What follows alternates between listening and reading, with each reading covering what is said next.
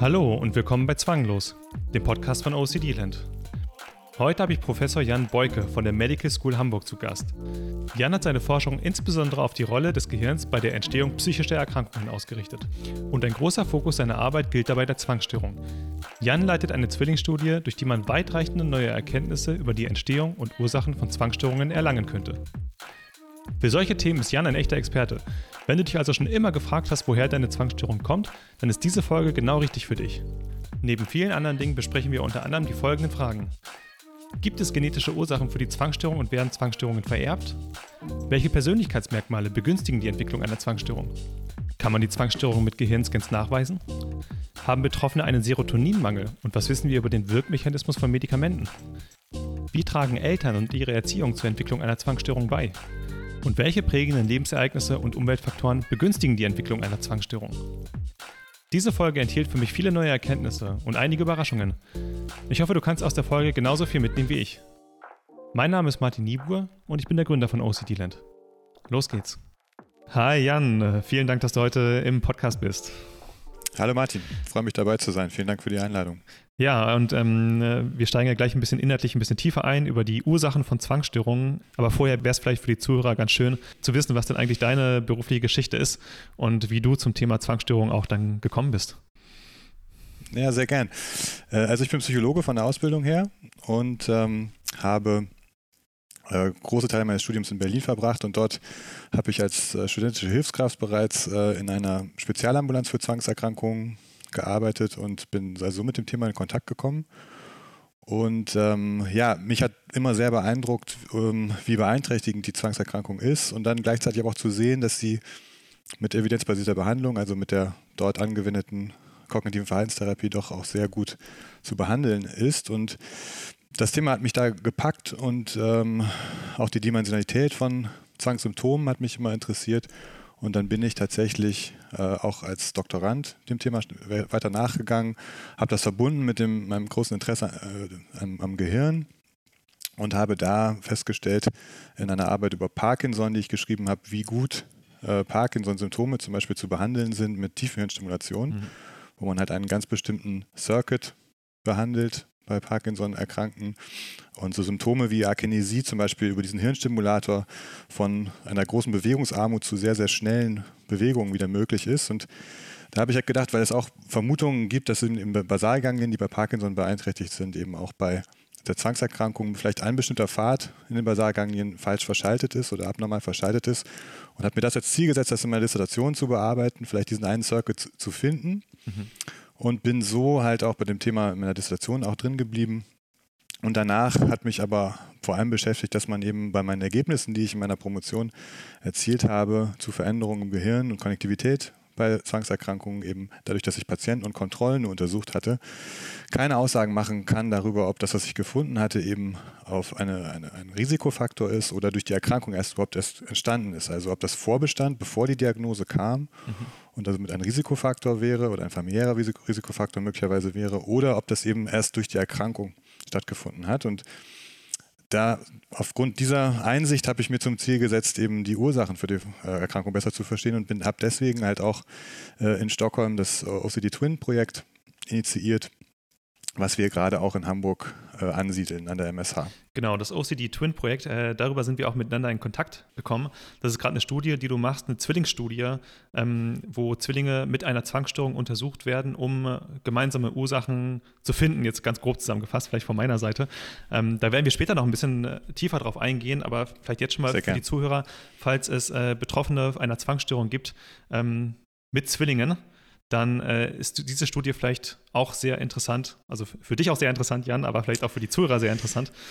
Ja, natürlich. Ähm, es ist natürlich das, das, Ziel dieser Studie eben aufgrund der Erkenntnis, dass wenn wir Patienten alleine untersuchen, also nur Patienten und Nicht-Betroffene vergleichen, mhm. äh, dass wir dann eben nicht unter, auseinanderhalten können, wenn wir zum Beispiel eine Veränderung im Gehirn finden, mhm. ob die durch die Diagnose erst gekommen ist oder ob sie vorher schon bestand, ob sie also ein Risikofaktor ist, ob sie quasi prädisponiert für eine Zwangserkrankung. Das wissen wir nicht, weil Patienten haben, wenn wir sie untersuchen und sie schon Patienten sind, dann sehen wir eben die Veränderungen im Gehirn und, und die Personen haben die Diagnose. Also können wir das nicht mehr zeitlich auseinanderrechnen mhm. sozusagen. Mhm. Ja, also können, somit können wir nicht sagen, ob die Veränderung im Gehirn ursächlich ist oder ein zumindest vorher schon sogar das zeitliche Vorhergehen bereits besteht vorher oder nicht. deswegen brauchen wir eben nicht nur, nicht nur Patienten, sondern wir brauchen eben auch Personen, die das genetische Risiko haben, dadurch, dass sie verwandt sind, mhm. zum Beispiel mit den, den, äh, den Patienten, aber eben selbst nicht betroffen sind. Ja, und da sind Zwillinge besonders gut geeignet, das ist das diskordante Zwillingsdesign. Diskordant bedeutet, einer hat die Erkrankung und der andere nicht, der andere Zwilling. Dann können wir tatsächlich unterscheiden zwischen familiärer Vulnerabilität und wir können vor allem Umwelteinflüsse messen, denn wir wissen, wie wir auch wahrscheinlich heute noch stärker diskutieren werden, die, die ähm, Zwangserkrankung ist partiell genetisch mhm. und alle Unterschiede, die wir zwischen Patienten und Kontrollen finden, könnten einfach nur auf genetische Unterschiede zurückzuführen sein, zum Beispiel. Ja? Oder durch Aufwachsbedingungen zum Beispiel. Ja? Und deswegen ist das Zwillingsdesign so geeignet, weil die Unterschiede, die wir innerhalb des Paares finden, wo ein einheiliger Zwillingspaar, der eine Zwilling hat die Erkrankung und der andere nicht, mhm wenn wir dann Unterschiede finden, können die nicht durch die Genetik zustande gekommen sein, weil wir äh, die Genetik ja identisch ist und die Aufwachsbedingungen sind auch identisch. Ja, also müssen eigentlich die Unterschiede, die wir sehen im Gehirn zum Beispiel oder im Körper oder in Bezug auf psychologische Faktoren, die müssen eigentlich durch die nicht geteilte Umwelt zustande gekommen sein. Also Faktoren umfassen, die nur einer der beiden erlebt hat. Ja, also es können sowas sein wie Infektionen oder Unfälle zum Beispiel. Ja, aber es, es muss sich eigentlich, wenn wir Unterschiede dann finden, müsste sich auf etwas beziehen, was, äh, ein, was nur der eine von den beiden erlebt hat, der die Erkrankung auch entwickelt hat. Mhm. Und dadurch können wir tatsächlich äh, die äh, oder auf mögliche Ursachen viel besser schließen, ja, weil wir die ganz, ganz wichtigen Confounder, wie wir sagen, die ganz wichtigen Störvariablen eben kontrollieren. Und der prominente ganz prominente Faktor ist dann natürlich die Genetik. Interessant, interessant. Ja, für, für mich, der, der auch in Forschung und interessiert ist und äh, ein sag mal, relativ starken statistischen Hintergrund hat. Das ist, äh, mhm. ich, ich höre mal sowas sehr gerne und versuche mich dann direkt da reinzudenken. Ähm, ja, sehr mhm. interessant. Vielleicht gehen wir da später nochmal äh, ein bisschen, noch ein bisschen ausführlicher darauf ein. Jetzt ähm, hattest du ja gerade schon erwähnt, äh, äh, Ursachen von Zwangsstörungen ist das heutige Thema und du hattest gerade schon gesagt, Genetik ähm, ist ein Faktor oder könnte ein Faktor sein und mit eurer Studie wird man das vielleicht noch besser herausfinden können. Ähm, wobei ihr natürlich erstmal auf die anderen Faktoren guckt, aber ob Genetik ein Faktor ist, ähm, was, was wird denn was wird denn spekuliert? Was weiß man heute über biologische Ursachen von Zwangsstörungen? Inwiefern spielt die Genetik eine Rolle? Wird eine Zwangsstörung vererbt? Ja, also das ist eine Frage, die man äh, unpräzise sehr gut beantworten kann, präzise noch nicht so mhm. genau. Das, dazu versuchen wir natürlich beizutragen mhm. mit unserer Forschung. Es ist so, dass man heute sehr gut weiß, dass die Zwangserkrankung partiell genetisch ist, also die Schätzungen aufgrund von Zwillingsstudien, können wir auch gleich nochmal näher darauf eingehen, sind, dass ungefähr 50 Prozent genetische Faktoren sind, die zur Zwangsstörung beitragen. Mhm. Und es gibt aber eben auch noch die andere Hälfte, die, was eben die nicht geteilten Umweltfaktoren sind, diese Unique Environmental Events, von denen ich schon gesprochen hatte. Also die eine Hälfte ist genetisch, die andere Hälfte sind Umwelterfahrungen, die nur der eine Zwilling gemacht hat wahrscheinlich. Mhm. Ja? So kann man also sagen, dass es, wenn es rein genetisch, es ist nicht rein genetisch, ja, dann müssten ja zum Beispiel auch Personen, die äh, eineiige Zwillingspaare sind, müssten die ja immer beide die Erkrankung entwickeln, mhm. wenn es nur rein mhm. genetisch wäre. Dass es aber partiell genetisch ist, ist sehr, sehr gut belegt, weil es mit verschiedenen Untersuchungsdesigns belegt worden ist. Also anfangs hat man zunächst einmal die äh, familiäre Häufung nur beobachten mhm. können bei der Zwangserkrankung, was eben bedeutet, wenn ich einen Verwandten habe, der die Zwangsstörung hat, dann habe ich ein erhöhtes Risiko. Mhm. Ja, es wird mit, mit den Odds-Ratios dann typischerweise ausgedrückt. Ja, das ist recht gut belegt. Im Vergleich zur Allgemeinbevölkerung habe ich ein fünffach erhöhtes Risiko, wenn ich einen erstreich Verwandten ähm, habe, der die Zwangserkrankung hat. Ja, also habe ich ein höheres Risiko als die Allgemeinbevölkerung. Ja, das ist das Erste, was man, was man gefunden hat, ungefähr 2000. Das von Gary Nestad gibt es dann eine Studie, die das sehr schön belegt hat, mhm. auch sehr sorgfältig belegt hat. Und äh, das allein legt aber noch keinen genetischen Einfluss natürlich nahe, weil es natürlich auch an den Aufwachsbedingungen gelegen haben kann, dass jemand aufgrund des familiären Umfelds die Zwangserkrankung entwickelt hat. Ja, also gibt es weitere Designs, die das aber belegt haben, äh, dass, dass es tatsächlich einen genetischen Einfluss ist. Das erste war ein äh, Design der genetischen Epidemiologie und dort konnte gezeigt werden, dass wenn man verschiedene Verwandtheitsgrade untersucht. Ja, also nicht nur Erstgleichverwandte, sondern auch Zweitgleich- und Drittgleichverwandte von Patienten. Dann steigt das Risiko an, je höher, die, je näher die Verwandtschaft mit dem Patienten ist. Ja, also man hat ungefähr ein Zweifach, das weiß man aus populationsbasierten Daten aus Schweden, wo ganz Schweden untersucht wurde mit, mit Hilfe der Medical Records dort. Mhm. Ja, also wenn ich drittgradig verwandt bin, habe ich ein zweifach erhöhtes Risiko. Wenn ich äh, zweitgleich verwandt bin, habe ich ein dreifach erhöhtes Risiko und wenn ich erstgleich verwandt bin, habe ich ein fünffach erhöhtes Risiko. Also je ähnlicher die Genetik, desto höher die Wahrscheinlichkeit zu erkrankt sein. Das ist ein Befund, der eben den genetischen Einfluss stark nahelegt. Und dann gibt es natürlich die Zwillingsstudien, äh, wo man auch populationsbasiert geguckt hat, äh, sogar in der gleichen Studie von Mataj Coles äh, 2013 in JAMA Psychiatry, äh, wo man halt festgestellt hat, dass ähm, wenn man eineige Zwillingspaare und zweieiige Zwillingspaare die, die, die Ähnlichkeit der Symptome vergleicht innerhalb der Paare, dann sind die Korrelationen viel höher in den, äh, in, in, den eineigen Paaren im Vergleich zu den zweieigen mhm. Paaren. Ja, und das spricht auch dafür, die Genetik ist, ist, ähnlicher bei den, ist fast gleich bei den Eineigen, vielleicht zu den Zweieigen. Und wenn die Korrelation dort höher ist in den Symptomen, dann spricht das eben auch für die Erblichkeit. Dann gibt es als drittes, das dritten Befund äh, einen Befund mit ähm, dem sogenannten Adoptionsdesign, was auch nochmal genau sehr gut geeignet ist.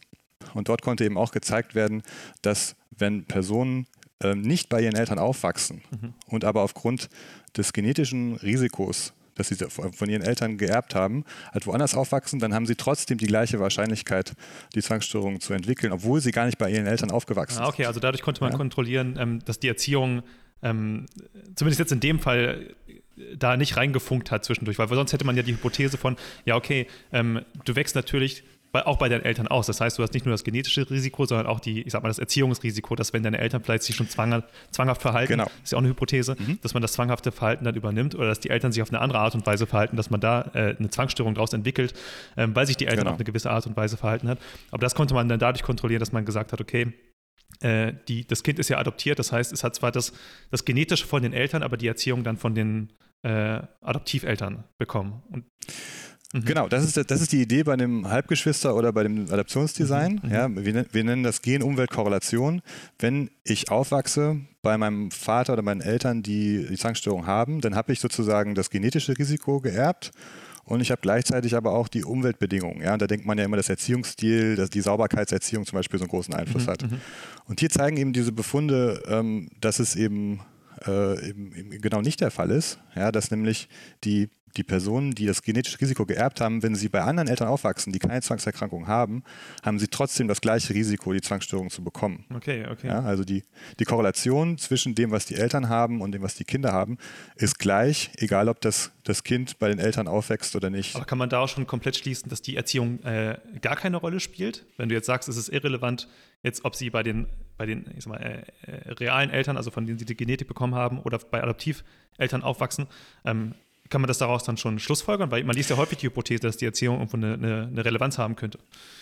Ja, also sie hat vielleicht eine Relevanz, aber nicht in Bezug auf, und das untersuchen diese Studien jetzt sehr genau, in Bezug auf das Auftreten der Zwangsstörung. Mhm, mhm.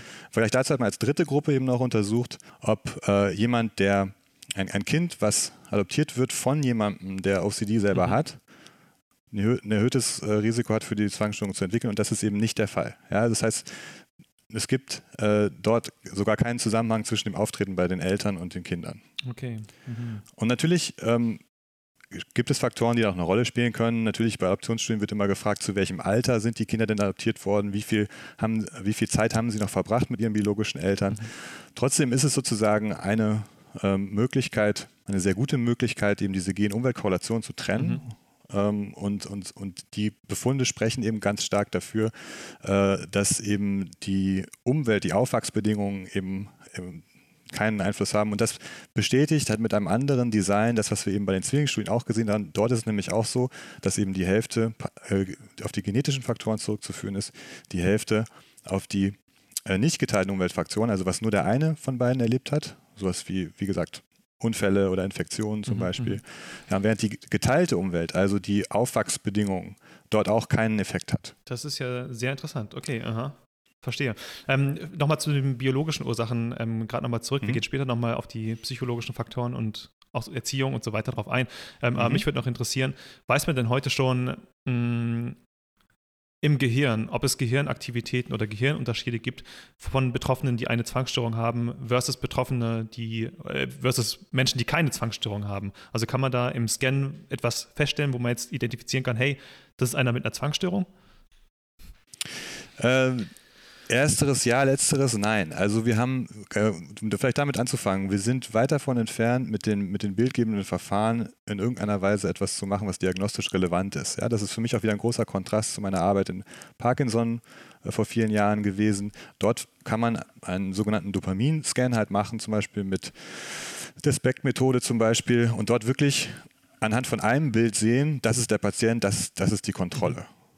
Ja, das ist die Kontrollperson. Da sieht man direkt die, die Pathophysiologie auf einem einzigen mhm. Bild.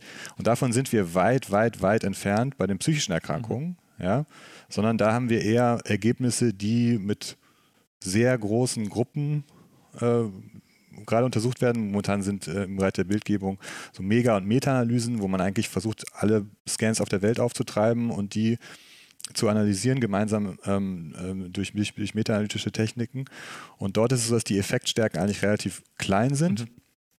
Ähm, traditionell hat man lange, äh, ist man davon ausgegangen, ähm, dass äh, die Zwangsstörung stark in den Basalganglien verortet ist weil es dort äh, die Befunde gab, dass äh, zum Beispiel bei Infarkten in den Basalganglien sehr plötzlich Zwangssymptome auftreten mhm. können. Äh, und diese Vermutung ist auch ganz gut bestätigt worden, einerseits durch die ersten Bildgebungsstudien Mitte der 90er und vor allem halt auch durch die neurochirurgischen Verfahren, weil die natürlich nochmal direkte Evidenz dafür zeigen konnten, dass die Stimulation oder die Läsion einer bestimmten Region in den Basalien oder im anterior singulären Kortex eben die Symptome verändert bei Personen, bei denen vorher keine einzige Behandlung wirksam sein konnte. Mhm. Ja, also das heißt, es gibt schon Befunde dafür, dass es Veränderungen im Gehirn gibt. Die verortet man vor allem in den Basalganglien und in sogenannten kortikostriatalen Schaltkreisen. Allerdings sind die, sprechen die Bildgebungsbefunde auch dafür, dass es noch weitere Regionen gibt, also ein größeres Netzwerk ergeben sollte. Ähm, Gleichzeitig muss man eben sagen, wie gesagt, es wird gerade meta-analysiert und die Effektstärken über diese vielen Studien hinweg sind relativ klein.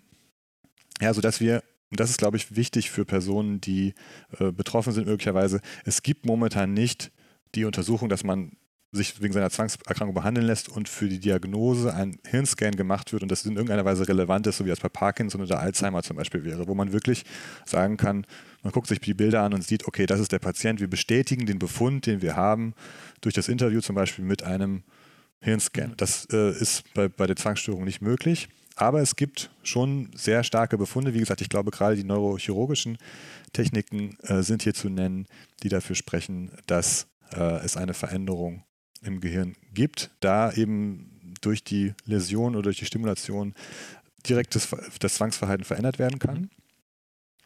Gleichzeitig ist eben die große Frage, und dazu wollen wir mit unserem Projekt auch wiederum beitragen, ob diese Veränderungen, die man im Gehirn sieht, also in den Basalganglien, in den kortikostriatalen Schaltkreisen, ob die eben Vulnerabilität ausdrücken, ob die vorher schon mhm. da sind, bevor die Erkrankung ausbricht, oder ob sie eben erst durch die Erkrankung kommen. Ja, man könnte sich ja vorstellen, dass die ganzen Belastungen, die mit der Erkrankung zu tun haben, eben die Plastizität im Gehirn verändert ja. zum Beispiel und dadurch eben erst, wenn die Diagnose auftritt, sich das Gehirn verändert. Ja, und, und das ist halt das genau eine dieser Fragen, die wir mit unserer Studie beantworten können, weil wir eben die Genetik kontrollieren können und wir können eben Rückschlüsse darauf ziehen, ob der Nicht-Betroffene ähm, die Veränderung auch hat. Wenn er sie auch hat, obwohl er die Zwangserkrankung nicht hat, würde das halt heißen, dass es mit familiärer Vulnerabilität zu tun hat. Und da gibt es einige Befunde, die dafür sprechen, dass familiäre Vulnerabilität ähm, äh, besteht in Bezug auf diese Veränderung im Gehirn. Äh, da hat zum Beispiel auch meine Kollegin Anja Riesel einen äh, gut replizierten Befund geliefert, dass die Fehlerverarbeitung im Gehirn, das kann man ein, ein Signal, die Error-Related Negativity im Gehirn messen, ähm, die eben genau so einen Vulnerabilitätsfaktor darstellt, die also bei den nicht betroffenen Verwandten, die man untersucht, äh, untersuchen kann, äh, feststellen, dass diese die Veränderungen im Gehirn auch haben, obwohl sie die Erkrankung selber nicht haben. Mhm. Also wahrscheinlich aufgrund des genetischen oder eben familiären Risikos. Okay, ja, äh, verstehe. Interessant. Ähm, ich meine mal gelesen zu haben, ich weiß nicht mehr genau wo, aber dass es bei Betroffenen von einer Angststörung, vielleicht auch von einer Zwangsstörung, dass man ähm, zumindest in den Scans nachweisen kann, wenn die Leute jetzt akut getriggert sind. Also zum Beispiel, jemand hat aggressive Zwangsgedanken, wird in den Scan reingeschickt und dann soll er sich mhm. diese, oder wird er irgendwie getriggert mit den aggressiven Zwangsgedanken, dass man schon mhm. sehen kann, dass dann zum Beispiel die Amygdala, das ist ja so ein bisschen das äh, Angst- und Panikzentrum, mhm. dass die mhm. aktiviert sind. Ähm, mhm. das, das weiß man aber auch schon bei Zwangsstörungen, oder dass das äh, ja, das sind die sogenannten Symptomprovokationsstudien, die du, die du ansprichst, genau. und ähm, da gibt es, die, die Befunde sind aber nicht wirklich einheitlich, die es da gibt. Also es, aber es gibt Befunde ähm, auch aus der, aus der Gruppe in Berlin. Daniel Simon hat das damals in zwei Studien auch zeigen können, dass die Amygdala insbesondere halt auch äh, auf ähm, individualisierte wie du es gerade beschrieben hast, also genau auf das Zwangsprofil ausgerichtete mhm. Stimuli im die Amygdala auch reagiert. Genau. Okay, aber, aber, die, aber, insgesamt sind die Befunde zu, zu Symptomprovokation nicht so ganz einheitlich und sie haben auch so ein bisschen das Problem, ähm, dass wir, wenn wir das mit Kontrollpersonen vergleichen, wir die Stimuli die wir verwenden, nicht unbedingt genauso relevant sind für die Kontrollprobanden, mhm. sodass man nicht weiß, mhm. so nicht, nicht, ganz auseinanderhalten kann, was jetzt sozusagen die, die Valenz ist, die dort eine Rolle spielt. Ja, also die, die Stimuli sind mir ganz wichtig. Das sind genau die Stimuli, mit denen ich mich die ganze Zeit beschäftige und für den Kontrollpersonen sind die Stimuli völlig egal, zum Beispiel. Das ist was, was man auch mit den Symptomprovokationsstudien nicht so gut auseinanderhalten kann. Auf einen Punkt möchte ich jetzt auch noch zu sprechen kommen für die biologischen Geschichten mhm. oder was, was man so mhm. ähm, im Gehirn weiß. Und zwar, es gibt ja die, ich glaube, Serotonin-Hypothese heißt das, dass ähm, mhm. als bei Betroffenen von Depressionen, Angsterkrankungen oder zum Beispiel auch mhm. Zwangserkrankungen ähm, einen Mangel an Serotonin ähm, im Gehirn in gewissen Regionen gibt. Und dass man ich meine, das ist ja mal, das Argument dafür, dass Medikamente wirken, wobei äh, meines Wissens nach ist es noch nicht so also die Wirksamkeit ist nachgewiesen, aber wie das alles funktioniert, ist noch nicht so richtig nachgewiesen. Ähm, genau, und meine, meine Frage an dich ist, gibt es oder was ist der Forschungsstand zu diesen chemischen Imbalancen, sage ich mal, im Gehirn? Was weiß man über die Serotonin-Hypothese? Weiß man wirklich schon sicher, dass es das fehlende Serotonin ist, was ähm, jetzt eine Zwangserkrankung zum Beispiel auslöst? Und vielleicht noch ein paar Folgefragen dann hinterher, aber jetzt möchte ich dich erstmal sprechen lassen. Ja, äh, ich muss aber ganz ehrlich sagen, ich habe dem, was du gesagt hast, nicht so viel hinzuzufügen mhm. eigentlich, weil es tatsächlich, du hast ja, du hast ja den wichtigsten Punkt genannt. Die ähm, Serotonin-Hypothese bei den auch den vielfältigen Erkrankungen, die du genannt hast, basiert halt auf der Wirksamkeit des Medikaments. Mhm. Ja, was auch nicht perfekt ist. Es gibt äh, Non-Responder, mhm. ähm, auch in einer durchaus beträchtlichen mhm. Zahl bei diesen äh, und bei diesen, bei diesen Medikamenten und bei den äh, selektiven Serotonin-Wiederaufnahmehämmern. Und äh, wie gesagt, was du ja auch gesagt hast als zweites, äh, ist, dass, dass der Mechanismus im Gehirn eigentlich nicht gezeigt worden ist. Das stimmt für Depressionen, das stimmt für Zwang genauso. Trotzdem ist es natürlich so, dass eben ähm, die, gerade diese ähm, Botenstoffe, die du nennst, also insbesondere Serotonin halt auch immer als erstes untersucht wird, also die ersten Kandidatengenstudien. Heutzutage guckt man ja, was die genetischen Profile angeht, screent man ja mit den sogenannten äh, genomweiten assoziierten Studien, also äh, den sogenannten GWAS, screent man das gesamte Genom durch und guckt nach Veränderungen an, äh, an jedem einzelnen Punkt auf dem Genom. Und ähm, damals hat man früher hat man halt gedacht, okay, Serot, äh, wirken die selektiven Serotonin-Wiederaufnahmehämmer wirken, also gucken wir uns nur serotonerge Gene an, zum mhm. Beispiel. Ja? Aber auch das hat nicht zu Befunden geführt, die irgendwie replizierbar waren. Deswegen ist man eben übergegangen zu dieser freien, hypothesenfreien Suche nach der genetischen Veränderung, nach dem genetischen Profil.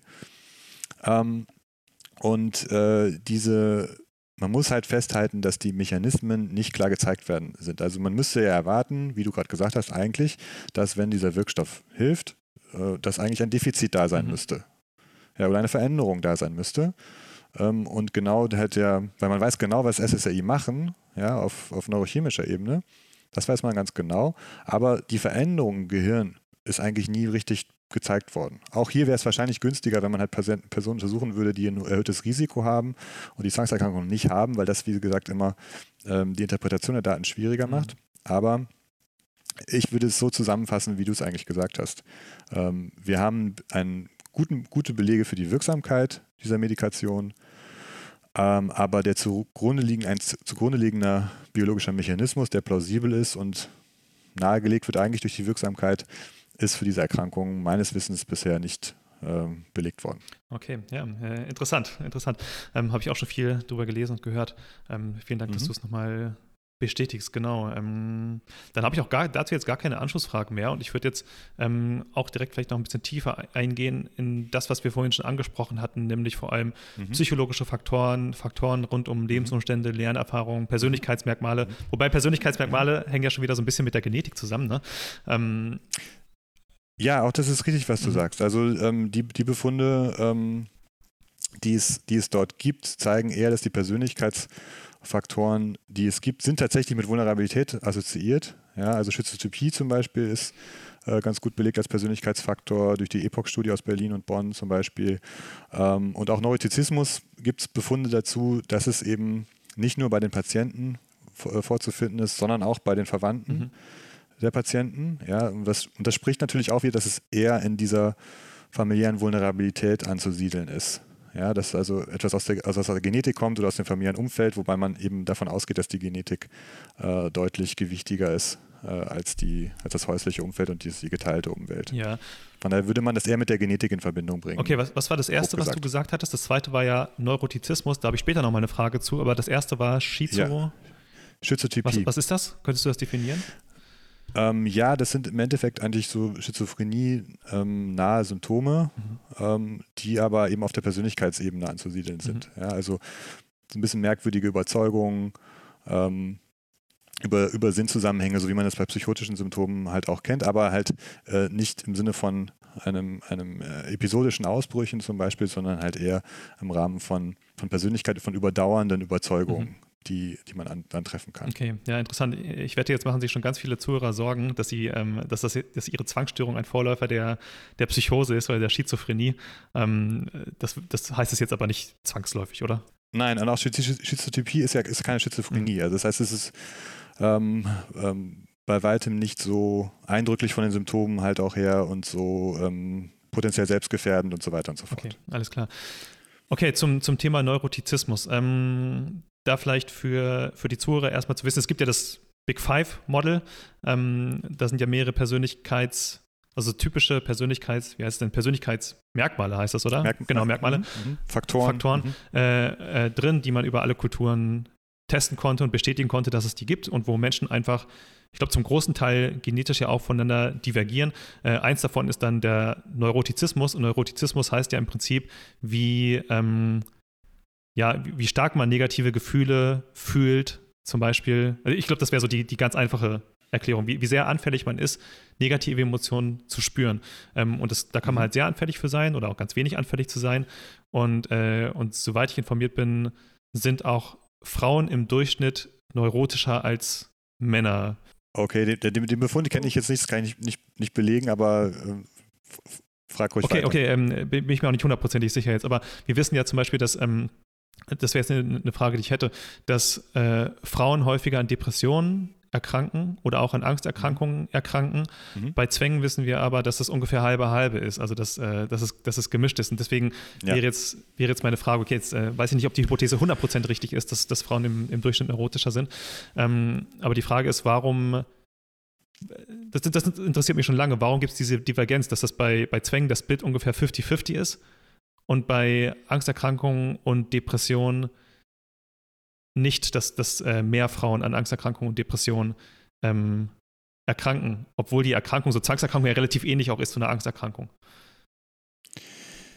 Ja, das, aber das kann ich, kann man, kann ich kausal nicht mhm. begründen. Das sind natürlich äh, Effekte, die meistens auf sehr, sehr, also sehr, sehr gut untersucht sind, aufgrund von sehr, sehr großen Samples, die typischerweise eben populationsbasiert vorgegangen sind oder also ganze Länder untersucht haben, zum mhm. Beispiel, also epidemiologisch untermauert sind.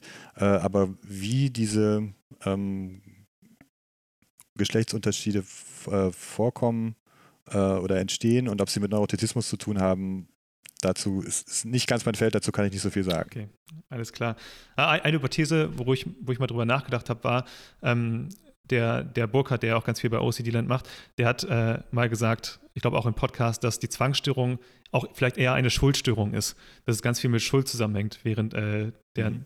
das Neutori äh, Neurotizismus vielleicht eher auch mit Angst zusammenhängt. Das wäre vielleicht so eine Hypothese, dass dann Männer und Frauen vielleicht gleich äh, vulnerabel sind für die Emotion Schuld und deswegen. Aber das ist, äh, sind nur, nur Gehirngespinste, die ich, die ich mal hatte.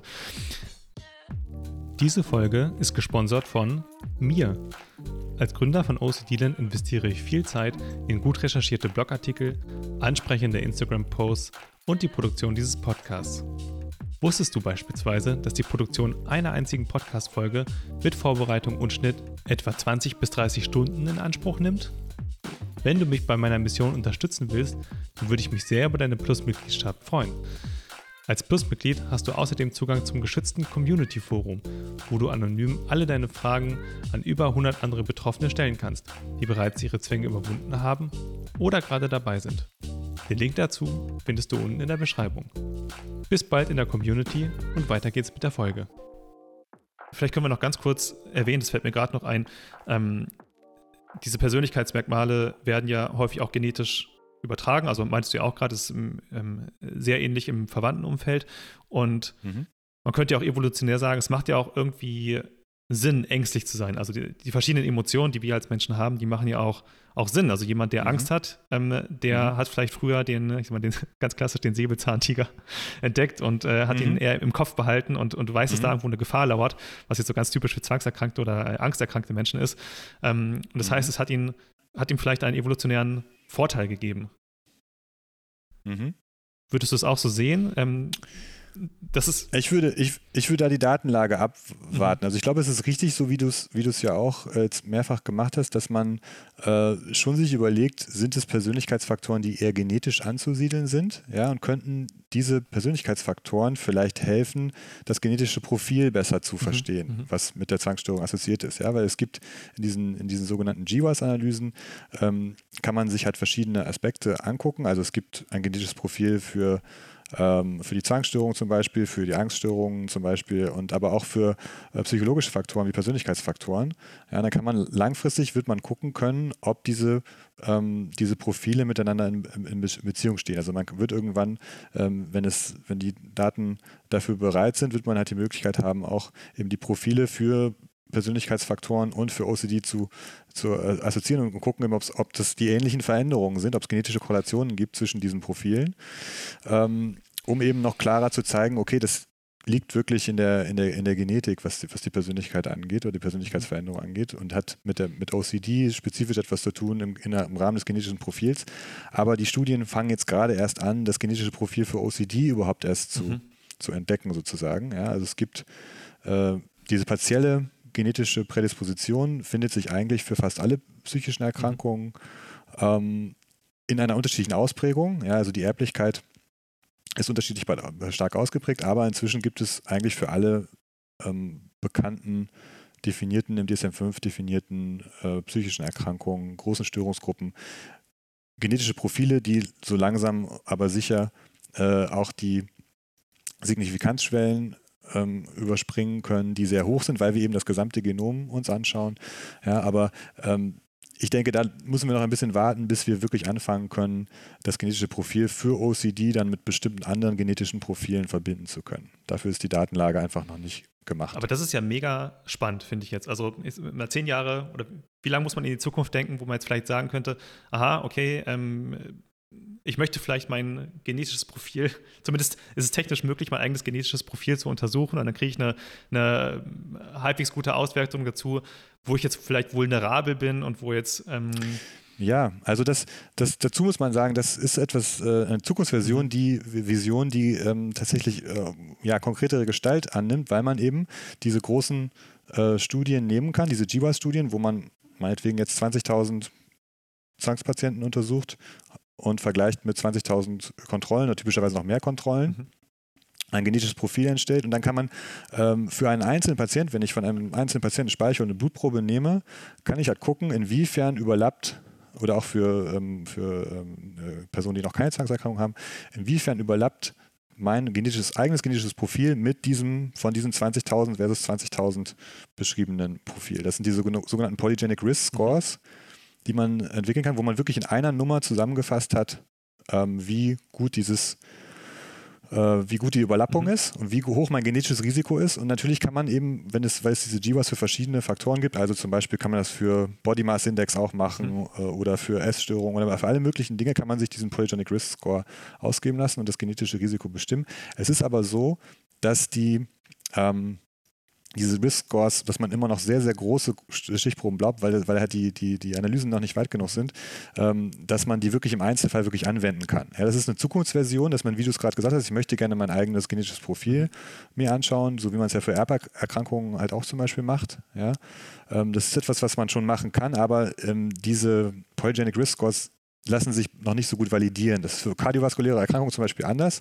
Da findet man schon, dass eben dieser erhöhte ähm, Polygenic Risk Score ähm, zu finden ist bei Personen, die tatsächlich auch einen Herzinfarkt gehabt haben. Ja, also man kann diese Scores validieren, aber man braucht noch riesige Stichproben und es ist auch wieder ein Fall davon, wo man noch weit davon entfernt ist, das eben tatsächlich bereits im Einzelfall anwenden zu können. Aber es ist eine Zukunftsversion, es könnte kommen, ja, dass man in 10, 20 Jahren, wenn diese Analysen, die GWAS noch aussagekräftiger geworden sind und die genetischen Profile ganz klar vorliegen, dass es sowohl einen diagnostischen äh, Einfluss irgendwann gewinnen könnte äh, und halt auch eben über das eigene genetische Risiko informiert, was natürlich eigentlich spannend wäre zu wissen, möglicherweise. Ne? Ob man jetzt, wenn man äh, in einer Familie lebt, wo die Erkrankung häufiger vorkommt, wie hoch das eigene genetische Risiko ist, könnte da ja eine sehr, sehr wichtige mhm. Information sein, zum mhm. Beispiel. Aber das ist momentan noch nicht möglich, aber es ist eine Zukunftsversion, auf die die Forschung sozusagen hinsteuert. Ja, aber das, das, das finde ich gerade, äh, das höre ich gerade zum ersten Mal so richtig, das äh, finde ich ja mega spannend. Also kann es ja wirklich so sein in 20 Jahren, dass man, weiß nicht, vielleicht sein, sein, mit seiner Speichelprobe dann am Ende, jetzt gehen wir gerade ein bisschen von Zwangsstörung weg, aber dass man vielleicht äh, wirklich ein, ein, Gesamtprofil bekommt von, das sind deine Risikofaktoren, vielleicht im Bereich Übergewicht, vielleicht im Bereich äh, Herzerkrankung, ja. im Bereich ähm, ja. psychische Erkrankung, im Bereich so und so. Und hier sind vielleicht noch alle wichtigen Informationen für die Sachen, wo du jetzt vielleicht ein bisschen vulnerabel bist, wenn das und das passiert, wenn du jetzt irgendwie keine Ahnung, über den und den BMI gehst, dann solltest du vielleicht, könnte man das und das machen. Äh, ja, man mhm. könnte, man könnte tatsächlich Lebensstilanpassungen machen, wenn man, aber dazu muss man halt auch wieder die Umwelt verstehen, ne? mhm. ne? Ja, weil ich ja dann wissen muss, okay, ich habe ein genetisches Risiko, wie, wie, wie puffer ich das ab sozusagen? Ja, wie, was, was für Lebensstiländerungen könnte ich vornehmen, um das genetische Risiko besser begrenzen zu können? Aber wie gesagt, man muss immer, glaube ich, immer betonen, dass es noch Zukunftsmusik ist und was man sozusagen in diesen Studien, wenn man diese Polygenic Risk Scores verwendet, muss man als allererstes immer erstmal zeigen, dass bei den Patienten, die man untersucht hat, dieser Score überhaupt höher ist im Vergleich zu den Kontrollen zum ja. Beispiel. Dazu braucht man auch wieder größere Stichproben. Also es ist noch ganz viel ähm, Neues in den Daten drin mhm. ähm, und deswegen braucht man da sehr große Stichproben. Aber wie gesagt, wenn wir immer mehr Patienten und Kontrollen einschließen weltweit, äh, haben wir vielleicht irgendwann die Möglichkeit eben diese Informationen über genetisches Risiko auch tatsächlich ähm, im Einzelfall verwenden zu können. Und natürlich ist, muss man nochmal sagen, die Genetik, bei der Genetik stellt man sich ja nie die Frage, was erst kam, die Diagnose oder die Genetik, weil die mhm. Genetik ja im allerersten, allerersten Stufen des Lebens sozusagen entsteht. Ja, und von daher ist es ein, wäre es eigentlich, denke ich, ein sehr ähm, wichtiges Werkzeug für die Diagnostik zu einem bestimmten Zeitpunkt, wenn der Forschungs, ähm, die Forschungslage das tatsächlich zulässt. Mhm. Finde ich mega interessant. Ähm, jetzt vielleicht nochmal zu den, zu den psychologischen Faktoren. Du hattest vorhin auch schon angesprochen, also neben den ganzen genetischen Geschichten können halt auch prägende Lebensereignisse, vielleicht Traumata, Unfälle, hast du es, glaube ich, genannt, mhm. ähm, mhm. können vorfallen, die die Entwicklung einer Zwangsstörung begünstigen. Was weiß man darüber? Ja, also ähm, wie gesagt, das spielt sich eben in dem Bereich ab, dass man eben weiß, okay, ungefähr die Hälfte sind die Schätzungen momentan. Die Hälfte ist ungefähr genetisch. Und was ist mit diesen, aus den Zwillingsstudien wissen wir, die nicht geteilte Umwelt spielt eine Rolle. Die, die geteilte Umwelt spielt keine große Rolle, die nicht geteilte Umwelt. Mhm. Und da weiß man, äh, gibt es einige Faktoren, die aus, auf äh, Längsschnittstudien auch beruhen. Ja, das ist auch wieder ganz wichtig, weil mit Längsschnittstudien können wir ja wirklich sagen, okay, der Faktor war erst da und dann kam die Diagnose zum Beispiel. Und es gibt halt eine Längsschnittstudie, ähm, die tatsächlich die sogenannte Dunedin- oder Dunedin-Studie, die ähm, tatsächlich tausend, das ist eine Geburtskohortenstudie von einer Insel in Neuseeland und die haben halt auch ähm, äh, Personen über in einer Geburtskohortenstudie über die Lebensspanne untersucht und konnten eben zeigen, dass es ganz bestimmte Faktoren gibt, die eine, einen Einfluss haben auf die auf das Entstehen einer Zwangserkrankung. Ähm, und das sind Faktoren wie soziale Isolation zum Beispiel, äh, kritische Lebensereignisse wie Verlust eines Elternteils zum Beispiel sind dort assoziiert worden mit einer Diagnose später im Leben. Ja, also das sind psychosoziale Faktoren, die äh, ja, gut belegt sind, eigentlich eben einen Einfluss äh, darauf zu haben. Äh, und dann sind ähm, auf, auf basierend und, äh, auf den äh, schwedischen Registerdaten sehr gut gezeigt worden, dass perinatale Faktoren halt auch solche nicht geteilten Umweltfaktoren sind, die später im Leben das Risiko für die Zwangserkrankung erhöhen. Mhm, welche sind das? Ja, also die perinatalen ja, Faktoren. Ja. Ähm, das ist in der Studie mit so einer, das ist Gustav Branders Studie 2016 in JAMA Psychiatry, ähm, ist im Endeffekt mit so einem Aggregatscore aus verschiedenen Dingen ähm, berechnet worden, aber dazu, das inkludiert halt zum Beispiel Rauchen der Mutter zum Beispiel und Geburtsgewicht, Kopfumfang äh, und dem Geburtskomplikationen. Mhm, mhm. ähm, verschiedene, also die mit verschiedenen ähm, äh, Maßen erhoben wurden, aber tatsächlich gerechnet wurde mit so einem Aggregat-Score, wo man halt schauen konnte, je mehr man ein sogenanntes Dose-Response-Relationship auch zeigen konnte, also je mehr von diesen Faktoren vorlagen, die in irgendeiner Weise Gebur mit Geburtskomplikationen und perinatalen Faktoren mhm. zusammenhängen, desto höher eben die Wahrscheinlichkeit, später im Leben die Zwangserkrankung zu entwickeln. Okay. Mhm. Ja, das ist auch ein, ein Beispiel dafür, äh, wie so ein, eine nicht geteilte Umwelterfahrung assoziiert worden ist bereits mhm. mit Zwangserkrankung. Das wurde in dieser, äh, in dieser Dunedin-Studie, in der längsten Studie auch gezeigt. Also da gibt es eine gewisse Überlappung, dass eben diese Erfahrungen ganz früh im Leben ähm, bereits eine, eine Rolle, einen Einfluss darauf haben, ob man später eine Zwangserkrankung entwickelt oder nicht. Und dann gibt es noch äh, als nicht geteilten Umweltfaktor eben auch die, äh, die Streptokokkeninfektionen, die manchmal genannt werden, die aber äh, ein relativ ja, umstrittenes Forschungsgebiet darstellen, weil es eben diesen Befund gibt, dass bestimmte ähm, Kinder akut Zwangssymptome entwickeln, auf einmal, wenn sie Streptokokkeninfektionen mhm. haben. Und äh, dieses ist ein Konstrukt, was aber sehr, sehr umstritten ist. Einige Forscher behaupten, es gibt es, einige Forscher behaupten, es gibt es nicht, ähm, äh, weil eben die zugehörigen immunologischen Faktoren eigentlich nicht wirklich belegt worden sind bis zum heutigen mhm. Tag. Also es ist eine, eine größere äh, Debatte, die noch eine Rolle spielt. Ähm, aber grundsätzlich kann man halt sagen, dass es bei den diskutierten Faktoren, um die es geht, meistens eigentlich um Faktoren geht, die relativ äh, allgemein sind. Ja, also Streptokokkeninfektionen zum Beispiel ähm, oder auch soziale Isolation betreffen viele Leute, aber nicht alle Leute entwickeln daraus eine Zwangserkrankung. Und deswegen glaubt man halt auf ein, äh, im Endeffekt in der Konklusion auf ein Zusammenspiel zwischen diesen, dieser genetischen Vulnerabilität und ganz bestimmten Auslösebedingungen, die dazu führen können, dass man später im Leben die Zwangserkrankung entwickeln kann. Aber auch da wieder, wir haben es mit sehr, sehr vielen Störvariablen, insbesondere eben der, der Genetik, zu tun, wenn wir, ähm, wenn wir uns diesen ähm, Bereichen nähern. Und deswegen ist es eben so wichtig, aus meiner Sicht auch mit dem OCD Twin Projekt zum Beispiel eben den, die Genetik als Faktor zu kontrollieren, um wirklich die, eine klare Sicht zu haben auf die äh, auslösenden Umweltfaktoren. Mhm, mh. Ja, sehr, sehr interessant. Sehr, sehr interessant. Ähm, ich, ich glaube, jetzt haben wir viel abgedeckt, was so Lebensereignisse, Traumata, Bakterienerkrankungen hatte ich mir vorhin dann auch noch aufgeschrieben gehabt, Lebensumstände. Ähm, haben wir dazu alles gesagt? Eine Frage, die ich mir noch aufgeschrieben hatte in Bezug auf Lebensumstände. Du hattest jetzt äh, interessanterweise gesagt Einsamkeit. Okay, das, das finde ich auch interessant. Das hat man ja häufig auch zu Depressionen gehört, dass das, ähm, oder ich glaube, das britische mhm. Ministerium hat, äh, die, britische Regierung hat auch, glaube ich, schon ein Ministerium für Einsamkeit ins Leben äh, gerufen, mhm. dass das ähm, so eine Art Volks-, neue Volkskrankheit ist.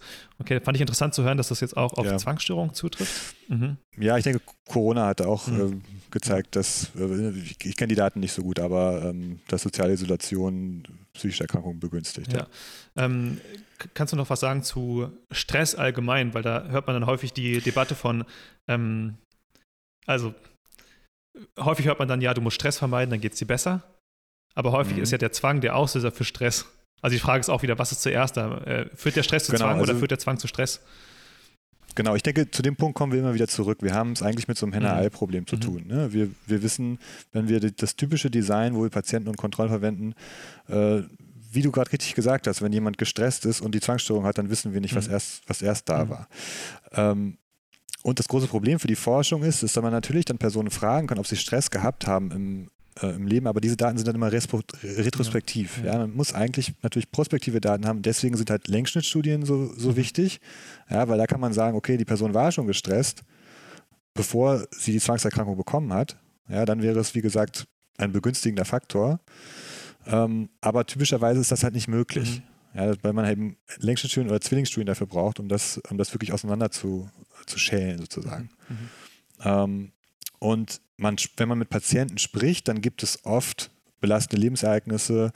Ähm, ich erinnere mich an Patienten, die zum Beispiel von einem Einbruch berichtet haben, der kurz vorher war, ähm, bevor die Zwangssymptome zum ersten Mal aufgetreten sind, zum Beispiel.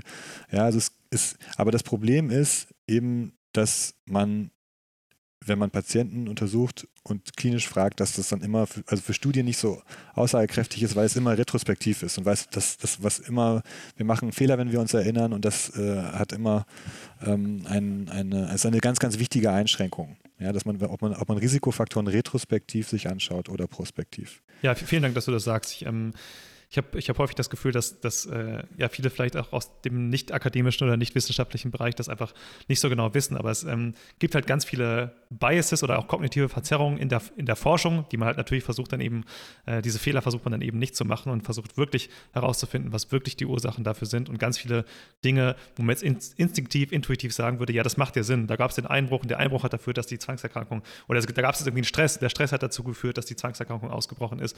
Dass diese Sachen nicht so äh, eindeutig ja. gesagt werden können, wie man das intuitiv vielleicht denkt. Genau, das heißt natürlich nicht, dass es nicht mhm. klinisch, mhm. also im Einzelfall eine große Relevanz haben kann, um, um, um wirklich ein Störungsmodell zu haben und sich zu erklären, wie, wie es sozusagen anamnestisch die Zwangserkrankung entstanden ist. Ja, das ist, das ist, das ist, kann für den therapeutischen Prozess auch sehr, sehr wichtig sein.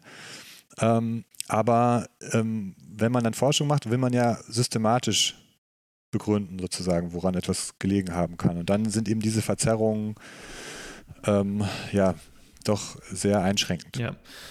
Okay, ähm, was ganz häufig, was man ganz häufig auch liest, sind bei Zwangserkrankungen Lernerfahrungen spielen eine große Rolle. Ähm, was würdest du unter Lernerfahrungen verstehen? Und wie tragen die dazu bei, dass eine Zwangserkrankung entsteht oder vielleicht auch, ähm, ich sag mal, am Leben gehalten wird?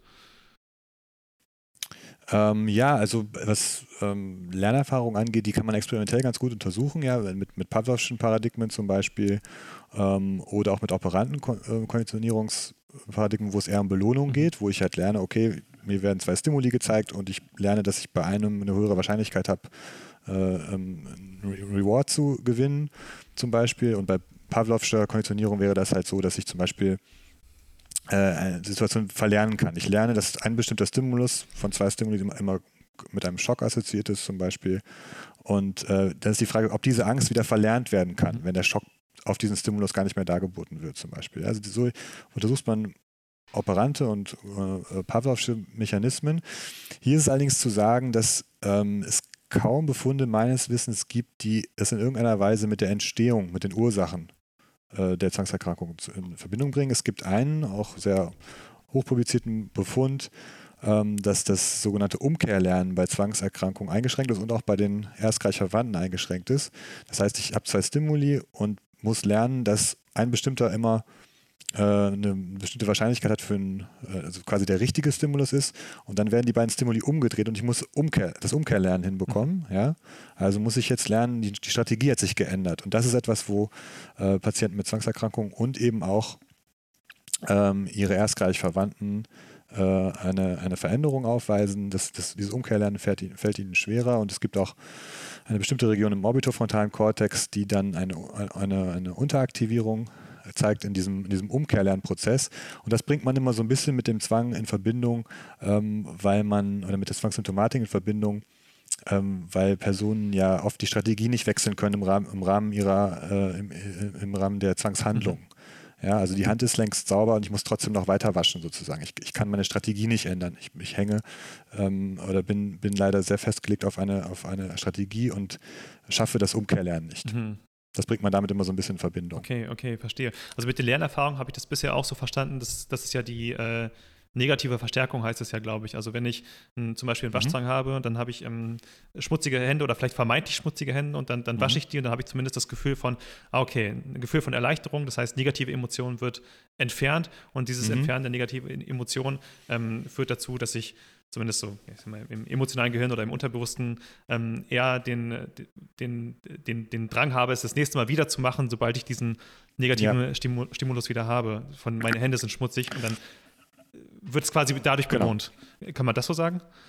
Das ist das, genau, das ist das negative Verstärkungslernen eben. Ich schaffe es eben, und das ist das große Problem mit den Zwangshandlungen, mhm. ja, dass ich mit den Zwangshandlungen den unangenehmen Zustand auflösen kann, kurzfristig, mhm. ja. Ja, also das heißt, ich, ich wasche mir nochmal die Hände und kurzfristig erleichtert mich das. Ja, aber wir wissen natürlich genau, dass eben diese, diese Erleichterung und diese kognitive Bewertung dieser Handlung dazu führt, dass langfristig die Zwangssymptome, äh, also die Obsessions, die Zwangsgedanken häufiger wieder auftreten. Ja. ja? Und das ist eben äh, sozusagen auf klinischer Ebene ist äh, ähm, versucht, äh, ist, das, ist, das, recht gut belegt und das, die, das, ist auch therapeutisch in der KVT ein ganz, ganz wichtiger Punkt, dass man eben genau äh, diese Zwangshandlung eben nicht ausführt und das negative Verstärkungslernen eben nicht stattfindet. Mhm, mh. um, um langfristig die Strategie eben zu verändern. Und, ähm, ist das das Gleiche, was du vorhin genau. mit dem, ähm, wo du meintest, Umkehrverhalten hattest du es, glaube ich, genannt, oder? Ja, aber das kann man, das kann man nicht so ganz in, äh, experimentell in, in, die, in die, in die man würde es eher mit dem Vermeidungslernen vielleicht in Verbindung bringen, aber das äh, ist experimentell meines Wissens noch nicht so klar umgesetzt, dass man es so eins zu eins anwenden kann, eben auf das negative Verstärkungslernen, so wie du es gemeint ah, okay, hast. Okay. Das heißt, äh, was du vorhin meintest zum äh, Menschen mit einer Zwangsstörung haben Schwierigkeiten damit, quasi das, ihr Verhalten umzukehren. Ähm, mhm. Damit würdest du aber nicht sagen, dass der Verhaltenstherapie nicht funktioniert, weil wir wissen ja, dass, äh, dass wir mit Verhaltenstherapie. Nein, nein, nein, überhaupt, okay. nein, nein, nein, überhaupt nicht. Das, das, äh, nein, äh, auf, auf, gar keinen Fall. Das sind zwei völlig unterschiedliche Paar Schuhe. Das eine ist ein Defizit in einer, ähm, äh, in einer, in einer, ähm, in einer, in einer experimentellen Studie, was die Patienten haben. Mhm. Ja. Und das andere ist eine sehr, sehr gute, ein sehr, sehr guter Therapie, sehr gut validierter Therapiebaustein. Äh, es geht eher darum, dass man immer versucht, natürlich die, die Defizite, die man experimentell findet, in irgendeiner Weise dann durch Symptomatik, Symptomatik in Verbindung zu mhm, setzen. Mhm. Ja, aber ähm, das, diese beiden Dinge haben, haben, haben, haben nichts miteinander okay, zu tun. Okay, verstanden. Ähm, sehr gut. So, dann ähm, würde ich sagen, auch die psychologischen Faktoren äh, haben wir jetzt abgeschlossen, außer du äh, möchtest noch irgendwas hinzufügen, was wir jetzt gerade noch da vergessen haben. Eigentlich, denke ich, haben wir so das, was, was mir bekannt ist, zumindest ganz gut äh, untergebracht, glaube ich. Okay, ja, sehr, sehr interessant. Ähm, ich fand wirklich besonders interessant die, die Geschichte mit, mit den Eltern, Adoptiveltern, weil daraus kann man ja eigentlich mhm. relativ klar ableiten, oder dass man, ähm, oder auch mit der Genetik, dass man selbst oder auch die Eltern, die haben ja eigentlich keine Schuld dafür, dass man jetzt eine Zwangserkrankung entwickelt. Ja, also das eigentlich könntest du aus meiner Sicht streichen. Also das, das ist tatsächlich so, wie du, wie du sagst. Ähm, die, Bef die Befundlage ist sehr deutlich, dass der Erziehungsstil auf, das, auf die Entwicklung der Zwangsstörung mit diesen verschiedenen Designs, also mit dem Zwillingsdesign, mit dem Adoptionsdesign, äh, übereinstimmend gesagt wird, dass, dass, sie, dass sie keinen Einfluss hat, der Erziehungsstil. Genau, das ist das, was du meinst mit geteilten Umweltfaktoren, ne? Ähm, wo genau, mhm. geteilte mhm. Umweltfaktoren wären halt, ähm, sind halt typischerweise das, was eben beide Zwillingsgeschwister im Haushalt erleben, sozusagen. Und das, genau, ist, ist vielleicht so ein bisschen so eine, so eine Kritik noch an den, an den Zwillingsdaten. Man könnte ja sagen, okay, geteilte Umwelt ist es sowas wie das Essen, was auf den Tisch gestellt wird, zum Beispiel. Mhm. Ja? Ähm, und dann ist es immer noch nicht klar, ob die Personen davon das Gleiche gegessen haben. Und genauso könnte man sagen, ähm, der Erziehungsstil der Eltern zum Beispiel ist ja nicht unbedingt gleich für beide mhm. Geschwister. Ja, das könnte man mhm. noch kritisieren. Da könnte man sagen, okay, ist das jetzt wirklich mhm. geteilte Umwelt oder ist es nicht geteilte Umwelt? Deswegen ist es so wichtig, glaube ich, auch zu betonen, dass es eben das Adoptionsdesign auch gibt. Mhm. Ja, wo man wirklich kommt, wo man das optimiert ist, zu trennen zwischen der geteilten Umwelt und den genetischen Faktoren, weil die beiden Sachen halt auseinandergehalten werden. Verstehe. Ja, und, und ich denke, ich denke, wenn, wenn eine Person, die, ähm, die eben ein einen Elternteil hat, der betroffen ist von, von OCT und aber nicht aufwächst mit dem Elternteil und dann aber trotzdem die, die Zwangserkrankung bekommt, ist das ein sehr starker Beleg dafür, dass eben die Aufwachsbedingungen eben keine Rolle spielen. Und umgekehrt sehen wir eben auch den Befund, dass eben diese Übereinstimmung zwischen der, der Vorlage der Diagnose bei den Eltern und bei den Kindern eben äh, auch nicht gegeben ist, also kein signifikanter Zusammenhang besteht, wenn ein Kind ohne genetisches Risiko für Zwangsstörung zu einem Elternteil adoptiert wird, der Zwangsstörung hat, denn dann besteht auch kein Zusammenhang. Das heißt, die Zwangsstörung kommt dann nicht häufiger vor. Mhm. Ja, und das ist sozusagen in beide Richtungen zeigt es, dass eben die Aufwachsbedingungen keinen Einfluss haben. Und das ist, das ist, denke ich, ich, ich denke auch, dass das entlastend ja. ist und ich denke, ja. ähm, ich denke, es, es sollte äh, dazu beitragen, dass man eben Schuldzuweisungen im familiären Kontext äh, definitiv ausklammert oder sich davor hütet eher, weil die Befundlage eigentlich das nicht gegeben ist und dass man es halt vielleicht eher betrachten sollte, wie man es bei körperlichen Erkrankungen halt auch macht, dass man halt sagt, okay, wir haben Herz-Kreislauf-Erkrankungen in der Familie und da habe ich es eigentlich noch nie gehört, dass jemand sagt, ich habe ich hab diese Herz-Kreislauf-Erkrankung von dir bekommen, mhm. sozusagen. Also es, das ist schon ein Spezifikum, was, was, ähm, was glaube ich, eher mit psychischen Erkrankungen äh, zu tun hat, äh, dass man dort eher Schuldzuweisungen macht. Und ich glaube, es deswegen wichtig ist, über die Datenlage zu informieren und eben zu zeigen und zu betonen, dass die Designs, die, Optim die Forschungsdesigns, Studien, die optimiert sind dafür, Aufwachsbedingungen zur Untersuchung versus genetische Faktoren, dass die halt den genetischen Einfluss und die, der genetische Einfluss ist ja, ähm, ja eher sowas wie, wie, wie Lotterie. Ja, das kann man ja niemandem die Schuld ja, geben. Ja, macht Sinn. Ähm, eine Frage habe ich noch, vielleicht kannst du die auch noch kurz beantworten. Und zwar, mhm. viele Betroffene fragen sich ja, ob sie selbst Kinder bekommen sollten, wo man ja weiß, es gibt ein gewisses genetisches Risiko. Ähm, was ist deine Einschätzung dazu? Ähm, ich würde dazu sagen, dass die, dass die, dass es halt sich um eine partiell genetische Erkrankung handelt. Ähm, das ist, was man deswegen ähm, schon nicht, nicht in gleicher Weise behandeln sollte, wie zum Beispiel, wenn eine ähm, Erkrankung, die tatsächlich äh, monogenetisch und deterministisch ist, wie die Huntington-Erkrankung zum Beispiel, dann ist es eine ganz andere Frage. Ja, das genetische Risiko führt ja nicht unbedingt zu der, zu, zu der, zur, zur Zwangserkrankung. Ja, von daher ist es, muss man hier, glaube ich, nochmal äh, sagen, dass eben ein erhöhtes genetisches Risiko vorliegt, was aber auch für ganz viele andere verschiedene Erkrankungen vorliegt, wie, wie gesagt, Herz-Kreislauf-Erkrankungen, mhm. Krebserkrankungen. Ähm, viele ähm, Erkrankungen sind, sind ja partiell genetisch. Und deswegen würde ich es hier nicht in die gleiche Kategorie wie zum Beispiel die Huntington-Erkrankung sehen, wo man sich wirklich Gedanken darüber machen kann, ob man, ob, ob man zu 50 Prozent eben die genetische Variante äh, erbt und deswegen äh, zu 50 Prozent im Laufe seines Lebens diese Erkrankung bekommen wird. Mhm. Und hier sind es ja auch, glaube ich, eher so 15 bis 20 Prozent. Du meinst ja vorhin fünffach erhöhtes Risiko im Vergleich zur allgemeinen Bevölkerung, was ja aber dann bei, mhm. man weiß ja nicht so ganz genau, zwei bis vier Prozent, sage ich mal, ähm, liegt dann irgendwo so zwischen ja. 10 und 20 Prozent. Und wir wissen ja auch, Zwangsstörungen sind dann sehr gut therapierbar. Und ich meine, spätestens, wenn man diesen Podcast hört, dann weiß man ja auch, wie man Zwangsstörungen äh, therapieren kann. Deswegen. Ja, ich denke auch, und also, ähm, ja, ich glaube, dass man, man kann in jeder Familie wahrscheinlich Faktoren finden, die äh, wo, wo Prädispositionen bestehen und man weiß es aber vielleicht noch gar nicht. Ja. Und wie gesagt, ich glaube, deswegen ist es wichtig zu unterscheiden äh, zwischen Erkrankungen, die ähm, tatsächlich äh, deterministisch zu, mhm. ähm, äh, zu, einem, zu einer Erkrankung führen, wie das bei der Huntington-Erkrankung zum Beispiel der Fall ist, und zu unterscheiden zwischen äh, partiell genetischen Erkrankungen, bei denen auch das genetische Profil noch überhaupt nicht äh, ausreichend äh, erstellt ist, um, um genaue Aussagen machen zu können. Ja, ja, macht Sinn. Ja, vielen Dank. Ähm, ich glaube, das wird vielen Leuten helfen, diese Einschätzung. Ähm, wollen wir nochmal über deine Studie sprechen? Du hattest vorhin schon ja relativ viel erwähnt. Ähm, Genau, möchtest du dazu noch was hinzufügen? Ich meine, ich werde die Studie oder den Aufruf unten auf jeden Fall in der, in der Podcast-Beschreibung erwähnen.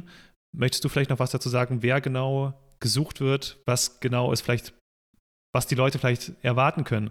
Ähm, müssen die Leute in Hamburg sein? Vielleicht ein paar Details. Ja, sehr gern. Also wir, wir, suchen, wir suchen deutschlandweit. Die Studie ist in, in Stockholm bereits angelaufen und wir ähm, haben dort auch schon jetzt so zwischen 30 und 40 Paaren untersucht. Ähm, und dort haben wir aber natürlich diese nationalweiten äh, Register. Ja, das heißt, wir, wir haben über, über, eine Art Sozialversicherungsnummer ähm, dort die Möglichkeit, verschiedene Register zu linken. Es gibt ein Zwillingsregister und ein Patientenregister und wenn man die beiden mergt, ja, dann kann man äh, sich quasi die Adressen ausgeben lassen von den Personen, die, äh, die eben ähm, ein eiiges Paar sind, dieses Diskordant für die Zwangserkrankung Und diese Möglichkeiten haben wir in Deutschland nicht. Ja, deswegen sind wir unbedingt eben auf, darauf angewiesen, in irgendeiner Weise ähm, mit Zwillingspaaren, eineiigen Zwillingspaaren in Kontakt zu treten, die ähm, die Diskordanz für die Zwangserkrankung aufweisen, wo eben einer betroffen ist und der andere nicht. Wir untersuchen auch Zwillingspaare, wo beide die, die konkordant sind, also wo ähm, der äh, sowohl der eine als auch der andere Zwilling betroffen ist von der Zwangserkrankung. Aber eben die Einheitlichkeit ist ganz wichtig, weil man eben nur dann die ähm, Personen, ähm, die, die Unterschiede, die man findet, wirklich von, ähm, von der Genetik lösen kann, weil die Genetik dann kontrolliert ist, weil die Genetik ja gleich ist. Und deswegen kann man nur mit diesem Design eigentlich auf die Umweltfaktoren schließen und die Genetik weitestgehend ausklammern. Das ist eben äh, das Besondere dieser Studie und deswegen ähm, ja, hoffen wir, versuchen wir möglichst äh, mit, mit Zwillingspaaren in Kontakt zu kommen, freuen uns sehr, wenn sie sich auch selbst bei uns melden, äh, jederzeit. Und ähm, genau, wir rekrutieren aus ganz Deutschland, wir, wir zahlen Unterkunft und wir, wir bezahlen äh, auch äh, natürlich die Anreise zu uns und vergüten.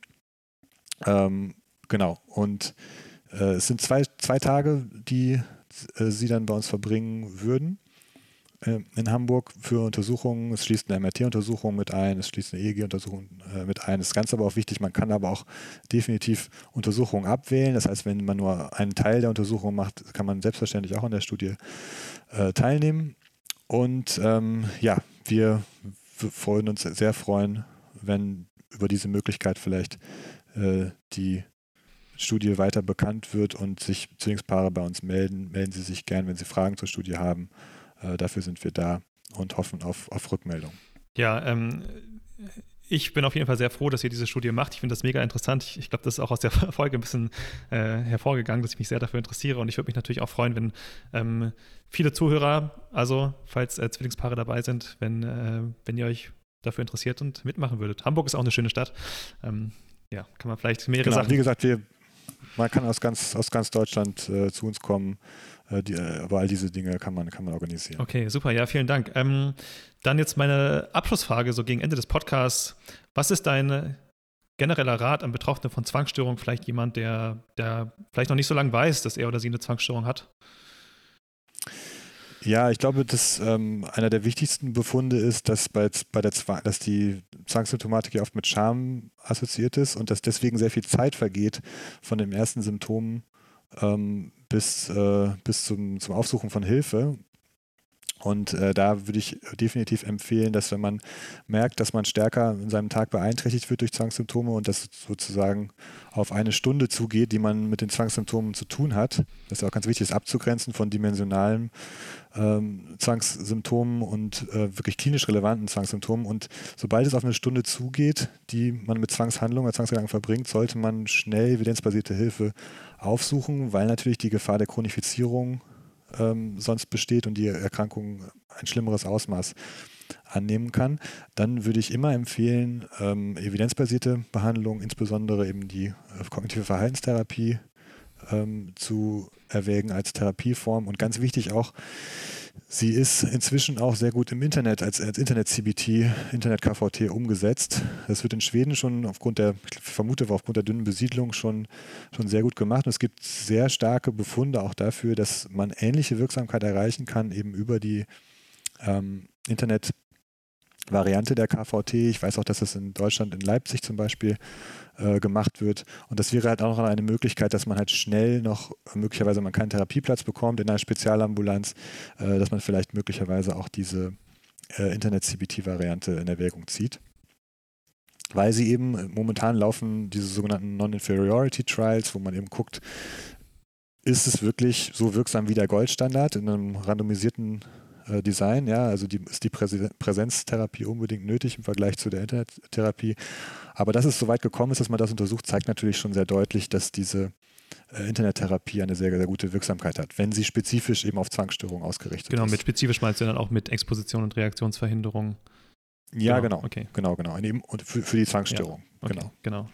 Genau. Ich glaube, das wäre noch einer der Hinweise, die ich, äh, die ich glaube ich, geben würde. Und ähm, ja, ich glaube, dass das hatte ich ja schon gesagt, dass ich glaube, dass die Befundlage wirklich dafür spricht, ähm, dass die Aufwachsbedingungen und das Erziehungs, ähm, Erziehungsmuster, Erziehungsstile keinen Einfluss haben auf die Zwangserkrankung und dass man deswegen eben von, von Schuldzuweisungen innerhalb von Familien eher absehen sollte und eben vielleicht eben die Zwangserkrankungen, wie man es bei vielen körperlichen Erkrankungen eben auch macht, eben er versteht als eine familiär gehäufte Erkrankung, die besondere Aufmerksamkeit bedarf, ja, dass man halt weiß, okay, es tritt bei mir in der Familie gehäuft vor, da habe ich ein Risiko, genauso wie man das aber auch eben vermuten würde, wenn man merkt, ähm, dass in der Familie sehr, sehr viele an Herz-Kreislauf-Erkrankungen ähm, erkrankt sind. Da könnte man sich ja auch eben überlegen, was kann ich meinen Lebensstil ändern, weil ich eben diese familiäre Belastung halt eben habe. Ja, aber eben wichtig zu betonen, dass das eher genetischer Natur zu sein scheint und äh, eben mit sowas wie Erziehungsstilen oder Aufwachsbedingungen eher nichts zu tun hat. Super, ja, vielen Dank. Ich glaube, das ist auch nochmal eine sehr, sehr wichtige Botschaft. Die du gemacht hast. Gut, okay. Ähm, ja, dann bedanke ich mich dich, äh, bedanke ich mich vielmals bei dir. Ich glaube, du. Bedanke mich auch bei dir, Martin. Du konntest sehr gut zeigen, dass die, die Gründe multidimensional sind. Das liest man ja häufig, dieses, äh, dieses Wort von, ja, die Ursachen von Zwangsstörungen sind multidimensional. Ich glaube, heute haben wir mal die, die, vielen Dimensionen, die dazu führen können, äh, im Detail beleuchtet. Und dafür bin ich dir sehr dankbar, dass du hier heute da warst. Ja, ich glaube, die Herausforderung ist tatsächlich eben, das zu präzisieren. Mhm. Ja, diesen Begriff multidimensional. Ja. Sehr wahrscheinlich, dass es ein, ein Zusammenspiel ist zwischen Genetik und nicht geteilter Umwelt, aber wie es genau aussieht, dieses Verhältnis, um die Schwankstörung zu, äh, zu ähm, herauszubringen oder zum Erstehen zu bringen, das ist eben das, was wir verstehen müssen, um möglicherweise eben auch prä besser Prävention betreiben zu können, auch die Therapien zu verbessern. Ja, super. Ja, vielen Dank auf jeden Fall für die sehr differenzierte Darstellung. Ich glaube, heute hat man ein ganz gutes Verständnis äh, davon bekommen, was so der aktuelle Vorstand, Forschungsstand ist, was diese multidimensionale Betrachtung angeht. sehr gerne. Vielen Dank. Danke dir, Martin. Vielen Dank, Jan, dass du heute zu Gast im Podcast warst. Ich selbst fand es super interessant und habe viele neue Dinge gelernt. Und falls du ein Zwilling bist und einer von euch eine Zwangsstörung hat, dann informiert euch gerne über die Studie. Ihr habt die Möglichkeit, einen gemeinsamen Zwillingsurlaub in Hamburg mit einem entscheidenden Beitrag zur Forschung zu verbinden. Den Link findest du unten in der Beschreibung. Und noch eine Anmerkung. Ich hatte ja in der Folge erwähnt, dass Frauen neurotischer als Männer sind, war mir dann aber etwas unsicher über die Aussage. Ich habe das im Anschluss nochmal geprüft und gute Nachweise dafür finden können. Eine viel zitierte Studie dazu habe ich ebenso unten verlinkt. Falls du mehr über Zwangsstörungen erfahren willst, dann schau gerne auf unserer Website vorbei. Dort findest du neben vielen umfangreichen Blogartikeln und Berichten von Betroffenen auch eine sehr aktive Recovery-Community. Wenn du also brennende Fragen oder Interesse an einem Austausch mit anderen Betroffenen hast, dann fühle dich herzlichst eingeladen, ein Teil unserer Recovery Community zu werden. Bitte bedenke, dass weder unser Podcast noch eines unserer sonstigen Angebote ein Ersatz für eine psychotherapeutische oder ärztliche Behandlung ist. Falls du unter einer psychischen Erkrankung leidest, suche bitte einen Arzt oder Psychotherapeuten auf. Bis zur nächsten Folge.